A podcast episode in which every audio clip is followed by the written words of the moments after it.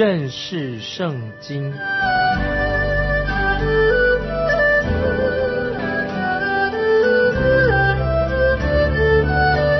认识上帝的话，把上帝的话带到全世界。本节目是由认识圣经机构和环球广播电台联合制作，欢迎收听。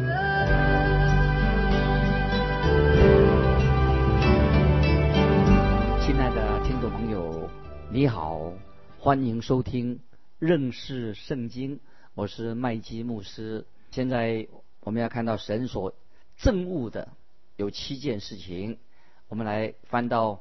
箴言第六章十六到十九节，箴言第六章十六到十九节，耶和华所恨恶的有六样，连他心所憎恶的共有七样，就是高傲的眼、撒谎的舌、流无辜人的血的手、图谋恶计的心、飞跑行恶的脚、图谎言的假见证，并弟兄中不散纷争的人啊！听众朋友要注意，这是神所。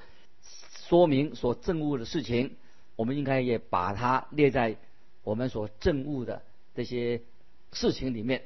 这不是神第一次说到他所憎恶的一些事情，在《生命记》十六章二十二节也有说到一些事情，也不可为自己设立柱像，这是耶和华女神所恨恶的。神恨恶一切的偶像，包括我们心中的偶像啊，取代了神的东西，神都憎恶。在诗篇。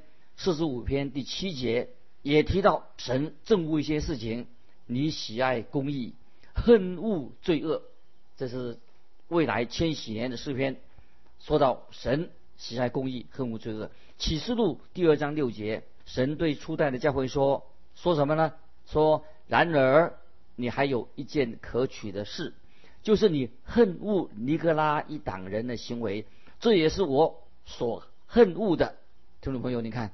神有所爱的，有所憎恶的。神就是爱，神也憎恶一些邪恶的事情。圣经里面的七啊，是代表完全的意思。神憎恶那些属肉体的罪，已经显明了我们人类的败坏，人类已经堕落了。神就记下了神所憎恶的事情。我们只要知道啊，神并不是多愁善感啊，神已经老态龙钟了，就坐在那里悲叹，无可奈何。或者神只是闭上眼睛容忍那些罪恶，不是的，神是赏罚分明的，神是饶恕罪人，但是神要惩罚罪恶。神说我喜欢的事情，神也说神所憎恶的事情很清楚。神并不宽容人犯罪，神要很严厉的啊惩罚罪犯。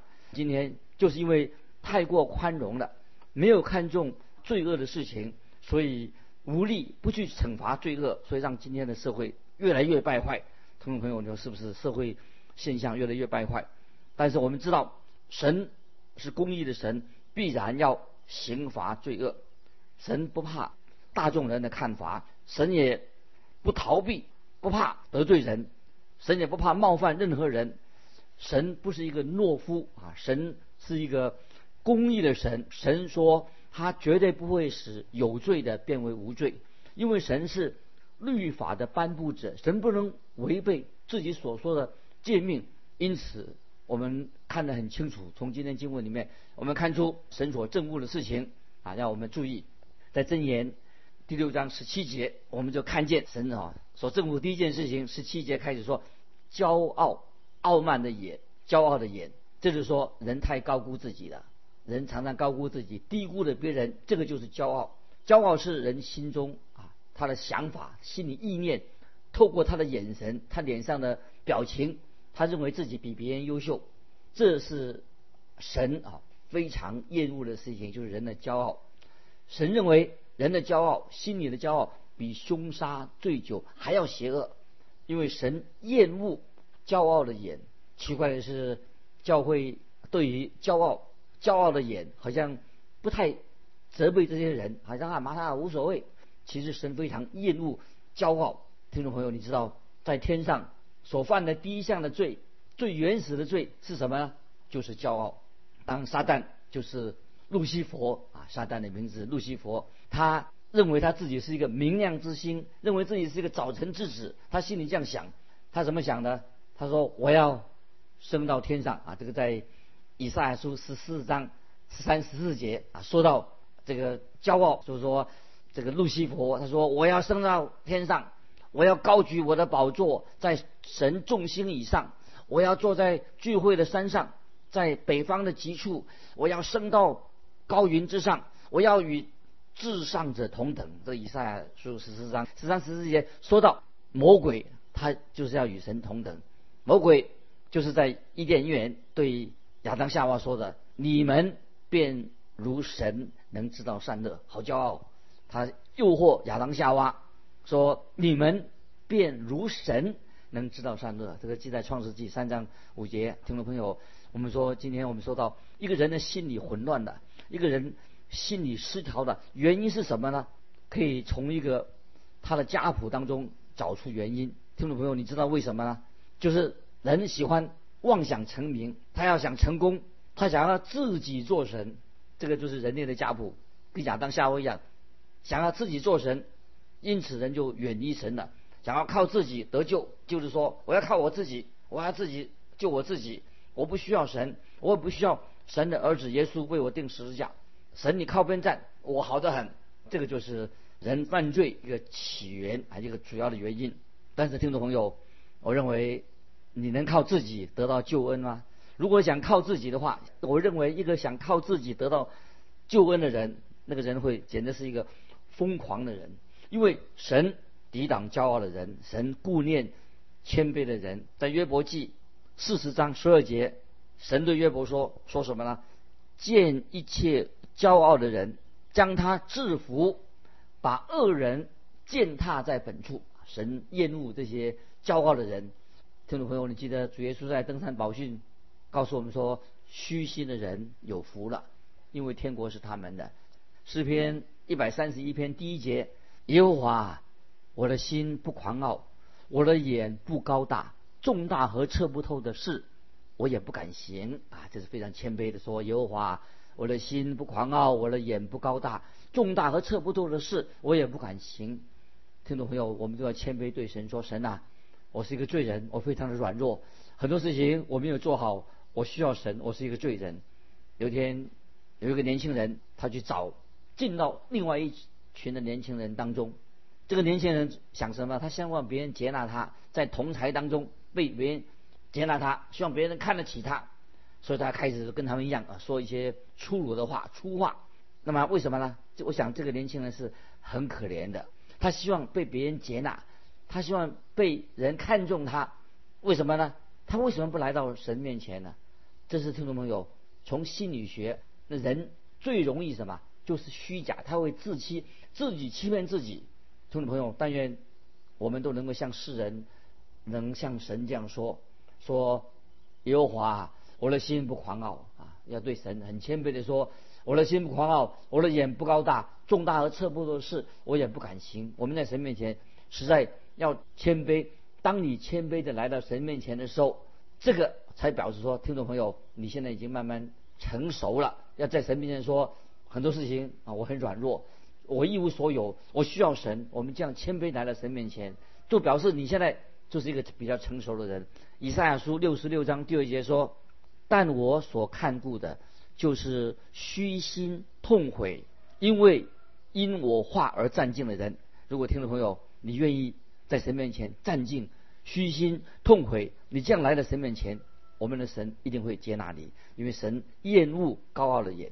继续我们看真言，神所厌恶的第二件事情，真言第六章十七节的说到，神痛恨什么呢？撒谎的蛇，撒谎的蛇。圣经。常常提到滥用舌头，关于这个舌头的罪、犯罪的事情，比滥用酒精他提的还要多。滥用舌头就乱讲话。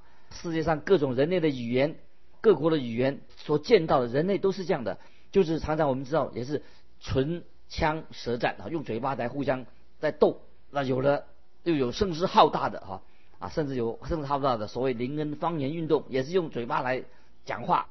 听众朋友，你知道什么原因吗？就是撒谎的舌头。人喜欢撒谎，这是人的悲哀。这个舌头犯罪。诗篇一百一十六篇第十一节，诗人这样说：“我曾局促的说，人都是撒谎的。”那曾经有一位神学家，他这样说：“哎，大卫急促地说，人都是撒谎的。”这是大卫说的。我曾急促地说，那么为什么这么急促的说呢？他说人都是撒谎的。所以我想了很久，我觉得大卫说对极了，人都是撒谎的，人都是口是心非。诗篇一百二十篇第二节，耶和华，求你救我脱离撒谎的嘴唇。和诡诈的舌头，今天我们人的嘴巴就是这样子，诡诈，喜欢撒谎。诗篇五十一篇第六节，大卫在神面前向神认罪祷告，他怎么说呢？诗篇五十一篇第六节说：“你所喜爱的是内里诚实，你在我隐秘处使我得智慧。”感谢神，我们的神是真理的神，神是诚信的神，诚实的神。诗篇三十一篇第五节。我将我的灵交在你手里，耶和华诚实的神呐，你救赎了我。所以神是诚实的神，真理的神，神救赎了我们。四篇三十一篇五节说：“我将我的灵魂交在你手里，耶和华诚实的神呐，你救赎了我。”所以神跟人撒谎啊，实在太不一样了。人舌头是撒谎的，神是讲真理的神。接下来真言，我们继续看。刚才我们读过真言。六章的十七节啊，还有别的事情。所圣物是什么事呢？说到留无国人写的手，对神对人来说啊，就是想杀人。杀人是一个非常可恶的事情。杀人者他要受极刑，因为他杀害的神所造的人，神所赐的生命。他杀了人，今天竟有一些法律非常反常，反常的法律太反常了。许多人他为那些杀人犯来请命。为杀人犯来争人权，那这个太奇怪的。但是神清楚的说，人的生命是神造的，是宝贵的，所以杀人者、杀人犯他必须要来偿命啊！这圣经很清楚的教导。我们继续看第四样事情，也是在十八节，图谋恶计的心，就是人内心有这种罪恶的思想。今天我们知道，我们人类的心啊，我们的心思意念都是邪恶的。在马太福音十五章十九节，主耶稣说得很清楚：因为从心里发出来的有恶念、凶杀、奸淫、苟合、偷盗、妄证、毁谤、谤毒，从人心里所出来的是什么呢？就是这些丑陋的、非常丑陋的，最后就变成意念，变成一个行动，变成罪恶的。听众朋友，不晓得你有没有？向神啊，在神面前，你我在神面前承认关于你内心的心思意念的罪。听众朋友，我们在神面前，因为我们是罪人，我们都要向神认罪。我们以前也犯过罪，现在也许也会犯，将来也会犯。我们的心思意念需要被神的耶稣基督的宝血洁净。所以真言实在是是非常好的书，用从解剖学的啊，从解剖学的一个原理来谈到人的罪的问题。谈了人的罪孽，包括人眼睛的罪、舌头的罪、手所犯的罪、心里所想的罪、脚所犯的罪，都是。接下来我们看讲了脚所犯的罪，这个也是在箴言六章十八节啊，飞跑行恶的脚，人的心思意念一动的话啊，心思念一动，在心一动的话，脚就开始要行路了，有行动了。在以赛亚五十九章第七节这样说：他们的脚。奔跑行恶啊！他们的脚奔跑行恶，他们急速流无辜人的血，意念都是罪孽，所经过的路都荒凉毁灭。这是以赛亚书五十九章七节说的这个脚脚犯罪啊，行走所经过的路都是荒凉毁灭，这是神所证悟的啊。继续我们看第六件事情，也是在箴言六章十九节，图谎言的假见证。今天。人都善于做假见证，很普遍，是这个时代最常见的罪。大家都知道啊，这个就是人的嘴巴里面的罪。我们看登山宝训是一个正面的教导。那么我们现在看箴言六章十九节了，弟兄中布散纷争的人，第七项罪，在弟兄中布散纷争的人，登山宝训说了什么呢？说了正面的，使人和睦的人有福了，因为他们必称为神的儿子。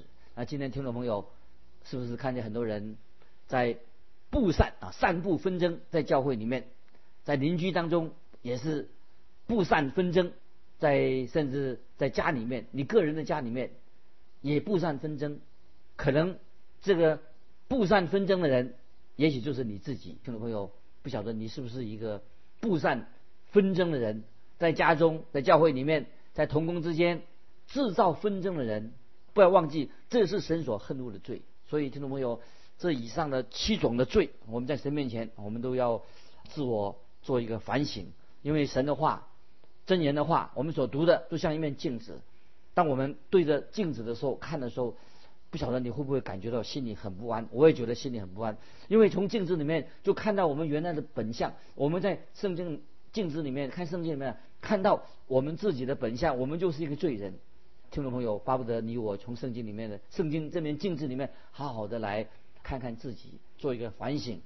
当我们看到我们自己的真面目的时候，有一条路你可以走的，你我可以走的，就是来到主耶稣面前认罪悔改，接受神的赦免。我们要很诚实的面对神，求神来洁净我们，借着耶稣的宝血洁净我们。巴不得听众朋友。啊，你我都从真言，今天我们读的经文里面有一个好好的学习，就是来到神面前向神认罪吧。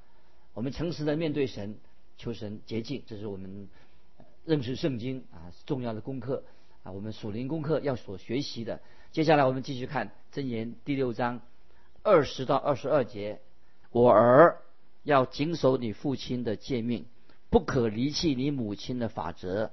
要常系在你心上，挂在你项上。你行走，他必引导你；你躺卧，他必保守你；你睡醒，他必与你谈论。感谢神，我们今天听听众朋友或者我们年轻人啊，我们长大了，我们成人了，我们进入社会了，我们要常常被神的话语提醒，不要忘记父母的教导。以前的家教很重要啊，那我们要遵守神。透过父母来教导我们的，这是非常重要的。真言的话都是神的话教导我们的。我们继续看二十三节，这个经文也很重要。因为诫命是灯，法则是光，训诲的责备是生命的道啊！听懂这节经文太好了。因为诫命是什么？是灯，法则这规条是光，训诲的责备是生命的道。接下来我们回过头来，我们再回到头来看啊一些。另外一个罪啊，刚才我们已经谈过了一个一个罪，之前谈过了，这个严重的罪，什么罪呢？就是奸淫啊，性犯罪。再次在这个经文里面也提醒我们，要小心外女，就是要小心那些邪淫的啊，这些妓女妓女，因为妓女会毁掉年轻人的生命，很可怕很可怕的，会把你毁掉的。性犯罪，今天的性犯罪很流行，奸淫的罪可以说是现代。最严重、最严重的罪，没有人可以估计啊！因为性犯罪所延伸的问题到底有多少？从性犯罪这件事情会延伸出其他的罪，造成了许多的家庭的破裂、家庭的这个毒品走私等等种种的这些罪恶的事情，令人社会很悲哀。今天我们看今天的电影、今天的小说、今天的流行歌曲，常常也是绕着这个性。这个性的主题在那边绕来绕去，因为就是破坏了婚姻，所以听众朋友，我们要小心谨慎，求神的圣灵来给我们有智慧来抵挡抵挡这些邪恶的事情。我们继续看箴言第六章二十四、二十五节、二十三节，刚才我们念过了。因为诫命是灯，法则是光，训诲的责备是生命的道。我们有生命的道，所以我们看二十四、二十五节，注意能。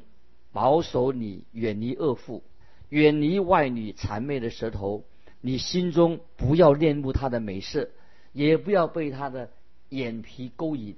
听众朋友，这里说到啊，年轻人，包括任何人，不要贪恋外女的美色啊，因为它会有诱惑性的。箴言四章二十三节已经告诉我们，听众朋友要把这个经文记起来。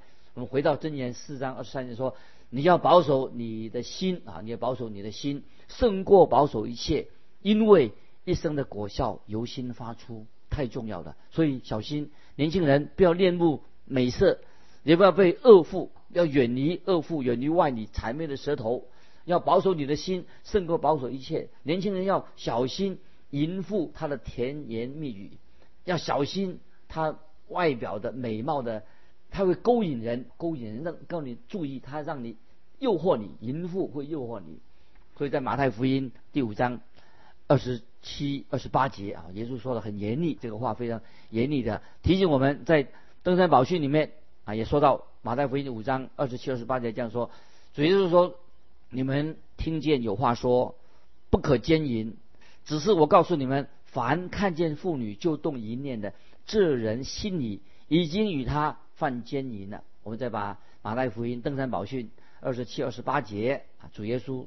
对听众朋友，你我说的话，你们听见有话说不可奸淫，只是我告诉你们，凡看见妇女就动淫念的，这人心里已经与他犯奸淫了。听众朋友，今天我们活在一个犯罪的思想里面，这个犯罪的思想从哪里来的呢？从心里开始的，从心里就已经出来，不是从外面，从心里开始的。在箴言六章二十六节，注意这样说，因为。妓女能使人只剩一块饼，淫妇猎取人宝贵的性命。听众朋友，有多少人有了这种不好的下场？今天很多人为了这种奸淫、邪淫的事情，有没有好的下场？甚至在今天工厂里面，在办公室里面，很多这外遇啊，男男女女不干净的事情很多，连传道人也不能避免。难怪今天。有些人因为他犯了性犯罪，性方犯罪被人家勒索，因为这个事情会对他自己很不利，被人勒索了。那么怎么样开始的？听众朋友，怎么来的这种犯奸淫罪的这种从心里开始的？神造了我们，神认识我们，因为圣经特别强调箴言六章二十六节，因为妓女能使人只剩下一块饼，淫妇猎取人宝贵的性命。你心里面就心里面不可以。恋慕美色被他诱惑了。现在我要问听众朋友，我们接下来一些重要的问题。我们看二十七节：人若怀里揣火，衣服岂能不烧呢？答案很清楚吧？人若怀里揣火，衣服岂能不烧呢？答案当然你知道，你玩火一定被火烧到。再接着看二十八节：人若在炭上走。脚岂能不烫呢？今天有些宗教狂啊，一些异教宗教狂，他们也喜欢这叫做柴火，走在炭火上。当他走在炭火上，结果怎么样呢？脚一定会被烫烫伤。要不要多留一下？这样这样走过火，叫他留在那边一下，一定会受伤。接下来我们看二十九节，亲近邻舍之妻的也是如此，凡挨近他的，不免受罚。如果听众朋友当人犯了奸淫罪。他不会是无辜的，是啊，我没有没有什么借口，你不能找什么借口。注意以下的例子：三十节，箴言六章三十节，贼因饥饿偷窃充饥，人不藐视他，因为一个人他变成小偷，因为他饥饿去偷窃，人可以同情他，他不会受严厉的审判，反而想帮助他。那我们接着看三十一节，若被找着啊，是讲了犯奸淫的罪，他必赔偿七倍。必将家中所有的尽都偿还。小偷他分别发现了，他要偿还，抵押房子。淫妇呢，跟淫妇犯奸淫怎么办？我们看三十二节，与妇人行淫的，便是无知行这事的，必上吊生命。好，再念正言六章三十二节，与淫妇妇人行淫的，便是无知行这事的，必上吊生命。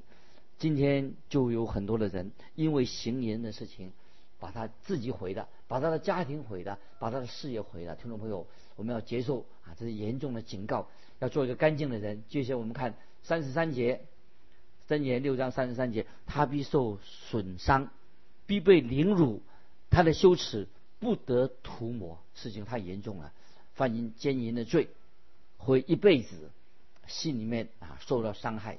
心灵会痛苦，我们也知道这个罪，包括有些传道人也犯了这样的罪，奸淫罪是没有办法抹杀心中的痛苦。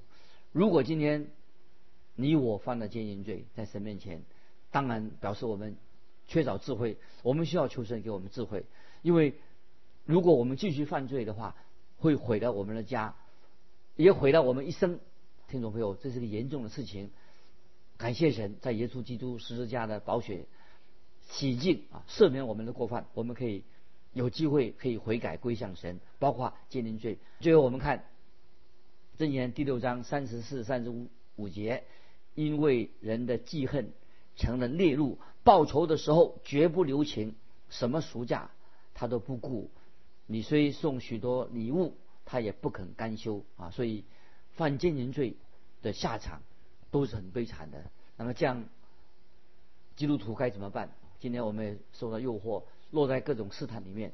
那么知道奸淫罪的严重性，在这个社会里面，只有一条路：我们信耶稣，来到救主耶稣面前，他赦免我们的过犯，他给我们力量，透过圣灵的大能，让我们生命更新啊，旧事已过，都变成新的，我们就是一个新人。所以读真言像一面镜子。